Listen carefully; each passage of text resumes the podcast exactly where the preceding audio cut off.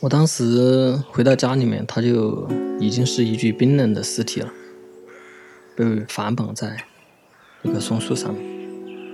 那时候我还小，九岁左右。我爷爷当时已经在医院里面做手术。我爷爷、我二爸他们，我三爸也是觉得他可能活着会让我们承受特别大的痛苦。一个是他在外面杀了人。另外一个，他发病的时候也把我爷爷看成重伤，然后他们做出了一个决定，把我父亲毒死。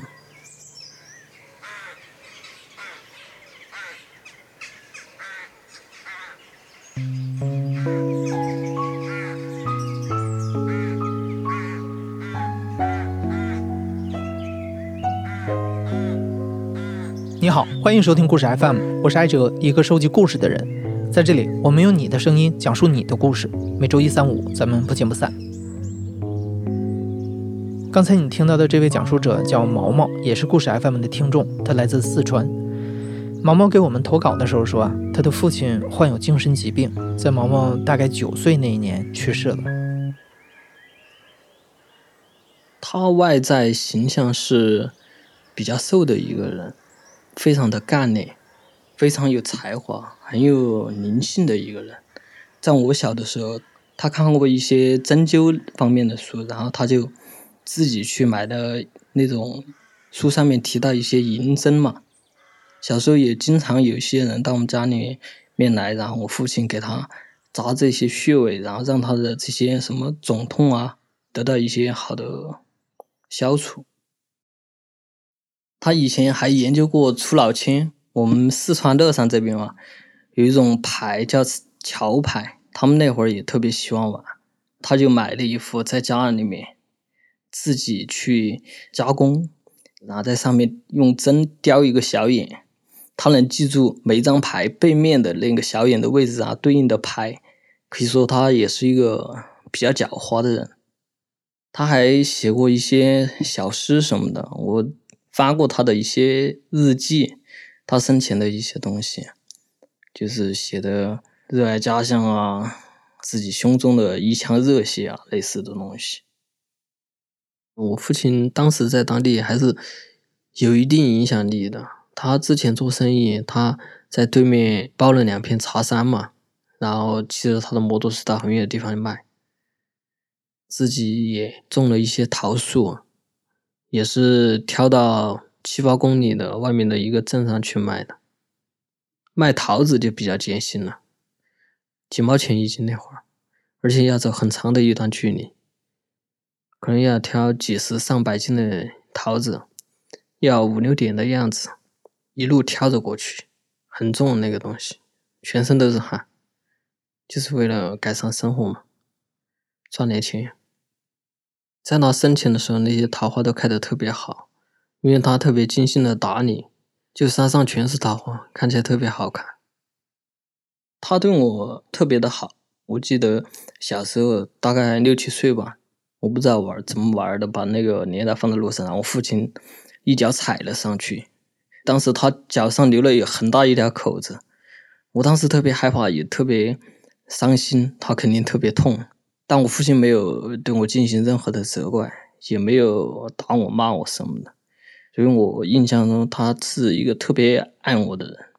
从我五岁有记忆到九岁这段记忆，他是从来没有任何打我骂我的行为。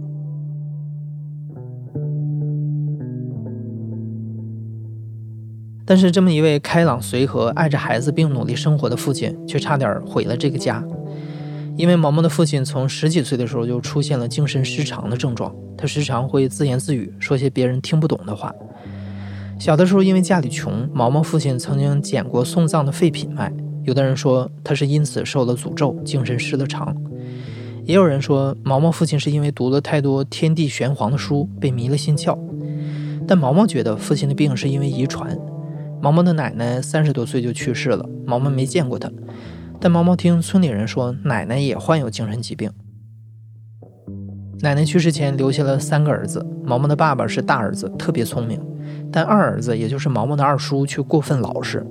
村里人都说，如果大儿子分一半的聪明给二儿子，或许两个人都正常了。但那个时候，毛毛的父亲虽然偶尔有些反常的行为，还不会伤人。这样平静的生活一直持续到他成家之后。毛毛出生后不久，父亲的精神症状开始恶化了。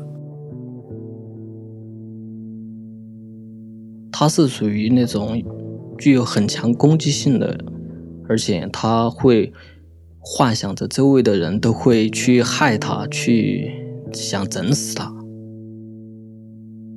还有一个症状是，发病以后他双眼是没有神的，无法聚焦的，他看起来就跟变身了一样。没有发病的时候，他是一个天使，特别善解人意、特别温柔的一个人。但是他发病以后，他就跟变身成魔鬼，就是会对身边人造成很大的威胁。我印象中，他发病了三次。结合我母亲跟我讲的一些事情，大概是一两岁的时候，他发病了一次。那次是他一只手提着我的脚，一只手拽着我的母亲，把我们从家里面一直拖到一个镇上的集市上面去，就是差点把我我们娘俩都整死在那里了。第二次我具体记不清楚他为什么发病。是我爷爷和二爸他们把他绑到棍子上，然后给他抬着送到镇上的精神病院里面。他说治疗也比较痛苦，会给他打一些镇定针啊，把他绑在上面，非常简单粗暴的一些治疗手法。一两个星期的样子才放他回来。我只记得他回来的时候，他给我带了一把。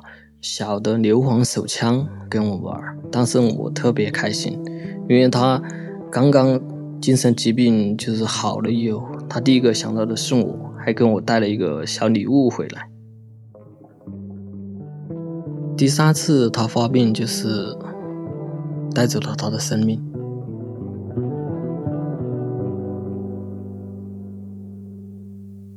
我父亲第三次发病的时候跟平时。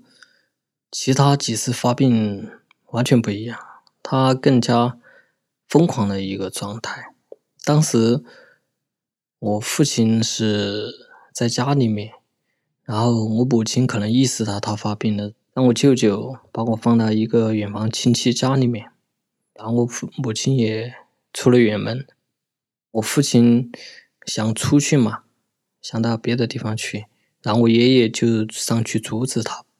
我父亲已经进入发病的状态，就直接拿着锄头，一直在我爷爷身上不停的砍，不停的挥舞，在田坎里面。然后我爷爷当时痛的，他说他一直在呼救啊，希望有人能够救他。他当时手上手掌都断了，被砍断了，因为那个锄头很锋利的，一压下去，整个人的手掌就断了一半。我父亲他把我爷爷的手掌、肚子上还有肩部都用锄头挖了很深的伤痕，肠子都差点挖出来了。然后我爷爷大声的呼救，村上的人来了几个人把他赶走了。当时流了一一天的血啊，他说他以为他这辈子就死在那个田里面了。他还跟我看过他腹部的伤疤，可有五六厘米吧。反正挖的很深，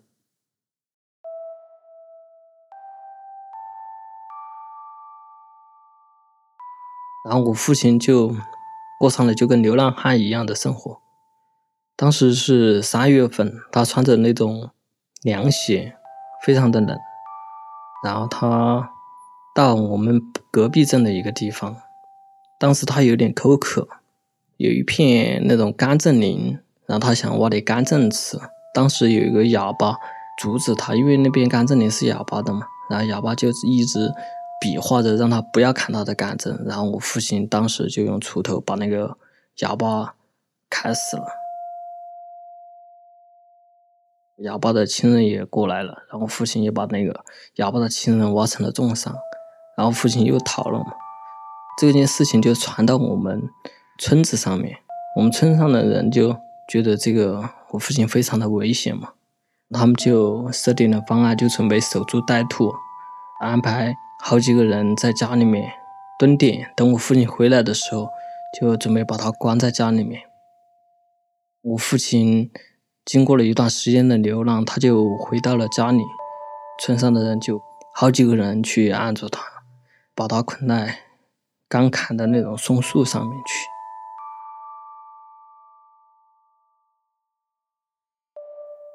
我当时不害怕，我在那个亲戚家里面待着也很开心了，照常上学，照常生活。我第一反应是，我觉得他和前几次可能差不多，虽然我知道他发病了，但我觉得他可能会好，只是这一次需要我躲得离他远一点。大概半个月之后，毛毛收到了村里的通知，让他回家。但是回到家之后，毛毛发现自己再也见不到原来那个父亲了。我当时回到家里面，他就已经是一具冰冷的尸体了，被反绑在那个松树上面。零一年三月份去世的，那时候死之前哈，他从外面抓了一只。黑狗回家，那只黑狗尾巴是白色的，他就说这狗可能不大吉利，然后他就想了一个折中的办法，就把这只黑狗的尾巴给它宰断了，宰断了，然后埋上狗链，把这个狗养起来了。后来果真不大吉利，他养了这只狗没过多久，它就发病了，发病了，它死的时候。被绑在松树上的那个铁链，就是他养的这只黑狗的一个链子。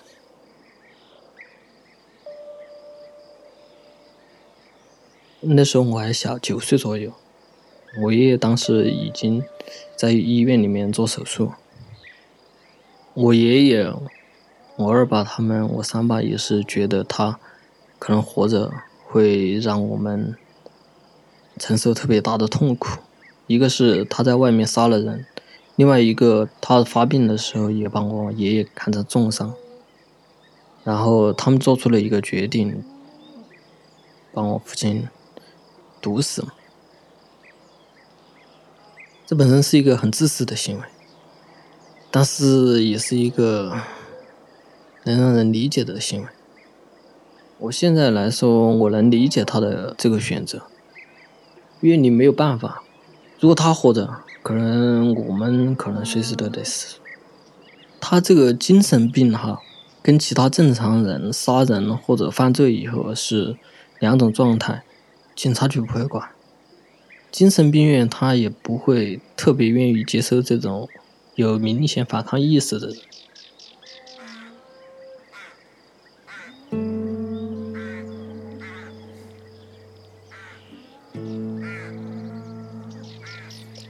我回到家里面，当时看着他就被反绑在那个松树上面，我当时第一印象是比较木了的，那时候是一个比较懵懂的状态。当时地上特别乱，他们第一时间其实是没有把我父亲绑住的，是我把我父亲反锁在家里面。我有看过他把那只黑狗杀死之后的痕迹，那只黑狗的尸体。他可能还吃了那只狗的尸体，因为他很饿嘛，在家里面饿了两天，然后他们才把那个药和到那个饭里面喂给他，喂了他以后，他们害怕他挣扎，然后就用铁链把他反绑到那个松树上面，地上有很多的茅草，也有很多很乱很乱的痕迹。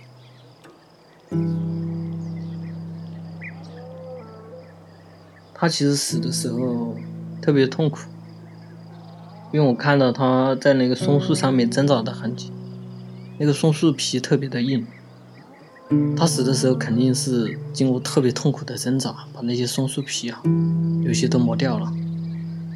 绑着他的那个狗链子啊，有些也被绑弯了。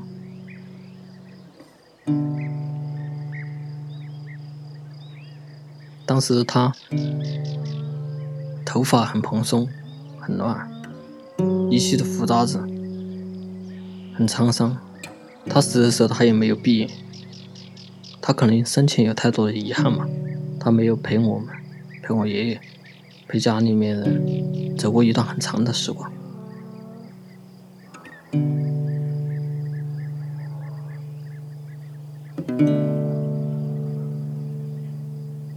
我父亲生前的时候，他也看过一些算命的一些书嘛，他可能知道自己快要死了的这个事情。他跟我二爸说，他说他死了以后要埋在我们家的斜对面的一个小山坡上面。当时我二爸也比较震惊，因为他刚刚三十一二的样子，怎么可能这么年轻就死了嘛？然后就他们死了以后，我。二爸说出他之前算出自己死的那个事情，当时我们就决定完成他这个心愿。那块地其实特别贫瘠，感觉也种不出什么来。当时就为了埋他嘛，我们用了一块很好的地，把它换回来，然后埋埋葬了他。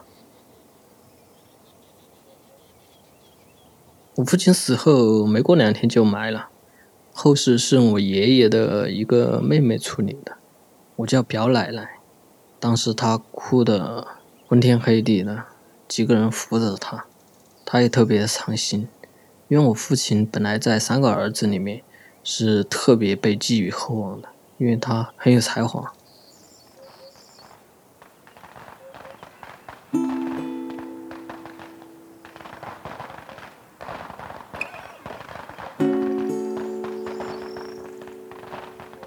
当地的习俗是要做法事，在我们那边是叫开路。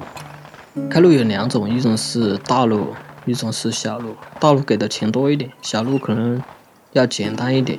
我父亲好像是开的道路吧，就是希望他走得好一点。抬棺材出去的时候，是我在前面端着灵位，后面道士在念经，抬着那个灵幡。啊，就送到他埋葬的那个地点。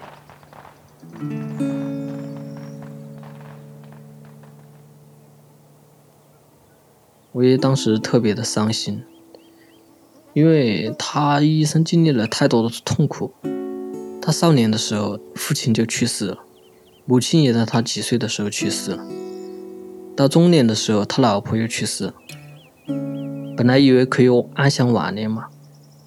没想到他自己儿子还去世了，所以他每次提到我父亲，满眼都是眼泪。其实我们都没有太多交流这个事情，可能后来会聊一些父亲生前比较好的、比较有趣的一些事情。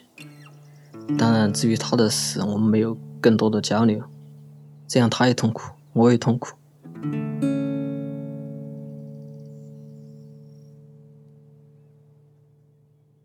他走之后的第二年，还是有其他地方的人来叫他的名字，在我们家门口。他们只是想我父亲收他们的茶叶。我父亲当时在当地也是做一些茶叶生意。我没有回答他们，我也没有说话，就躲在家里面。当时我就很吃惊，他们都不知道他死了嘛。别人忽然说出他的名字，我都。会忽然愣住的感觉，你心里面空荡荡的。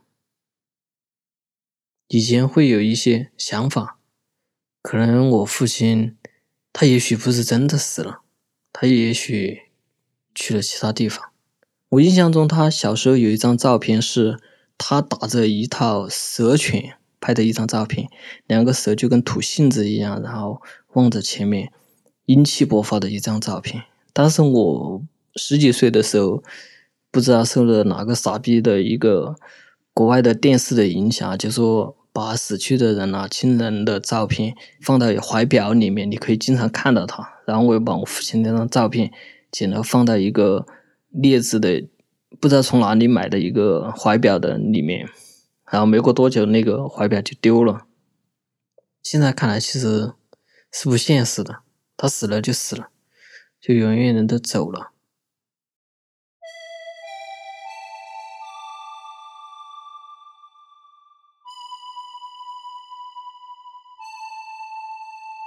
父亲走的时候，毛毛没有哭。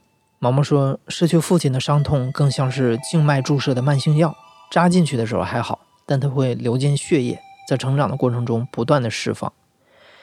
为了供毛毛读书，父亲走之后，毛毛的母亲就去了外地打工。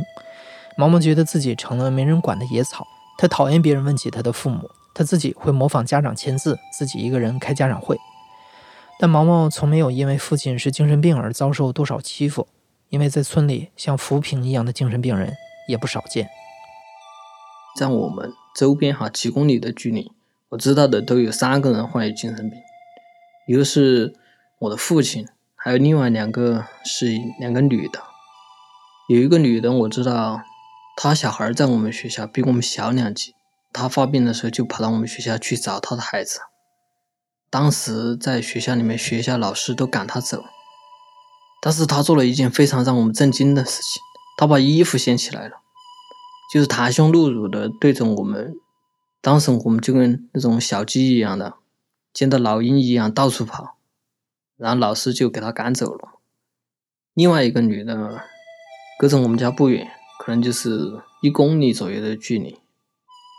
她发病的时候，我当时在我朋友家，我朋友家就是他邻居。然后他就到我朋友家里面来，坐在那沙发上面，其实表现的跟正常人也差不多。但是我们当时心情特别害怕，因为害怕。可能会出现跟我父亲的一些情况，在我们当地这种精神病，可能医疗条件有限，也没有特效药，也是看这种家人的监护以以及管控。别人的其实倒是没有特别明显的感受，但是我母亲经常叮嘱我哈，不要太用脑过度，去思考太深层次的一些东西，因为她怕我就跟我父亲一样，就是患上精神病。很年轻的就死了。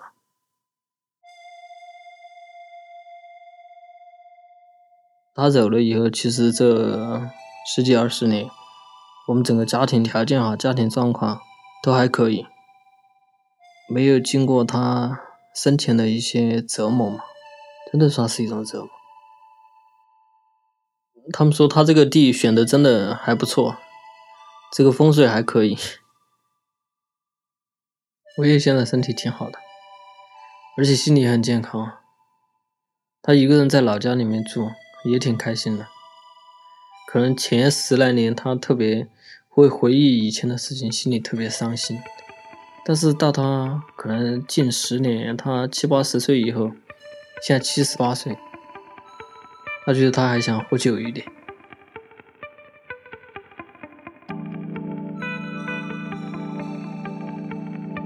您现在正在收听的是《亲历者自述》的声音节目故事 FM，我是主播艾哲。本期节目由林峰制作，声音设计彭涵。感谢你的收听，咱们下期再见。